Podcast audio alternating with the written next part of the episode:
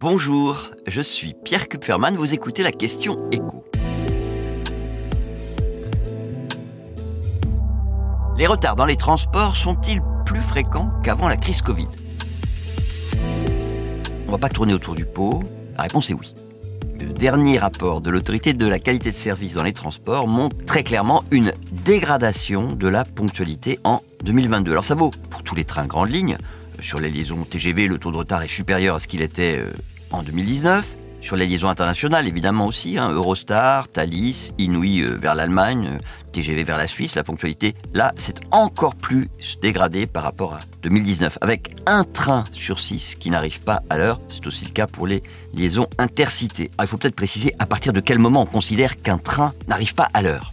Chaque pays a ses critères, et nous, en France, eh bien, le critère c'est plus de 5 minutes de retard à l'arrivée pour euh, au maximum 1h30 de voyage et jusqu'à un quart d'heure au retard à l'arrivée pour un voyage qui dure plus de 3 heures. C'est aussi pour cette raison d'ailleurs que les trains régionaux s'en sortent mieux en termes de ponctualité, avec une moyenne meilleure que pour les TGV et les intercités, mais aussi de fortes disparités entre régions. Les Bretons ont ainsi la chance d'être ceux qui disposent du réseau le plus ponctuel de France, alors que les franciliens ont moins de chance avec euh, la ligne euh, la plus en retard de France, la ligne du RERB.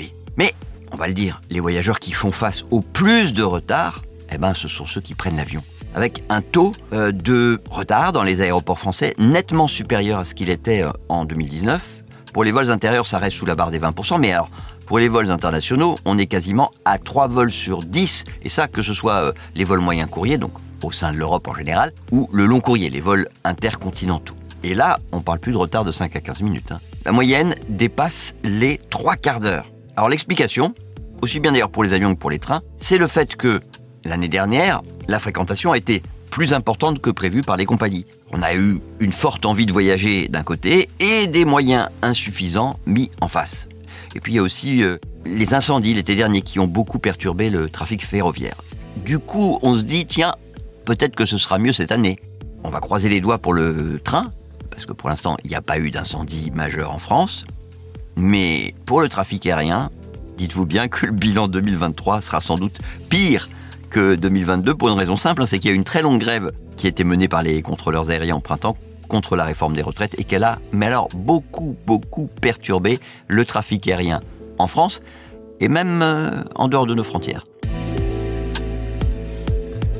Vous venez d'écouter la question éco, le podcast quotidien pour répondre à toutes les questions que vous vous posez sur l'actualité économique. Abonnez-vous sur votre plateforme préférée pour ne rien manquer et pourquoi pas nous laisser une note ou un commentaire.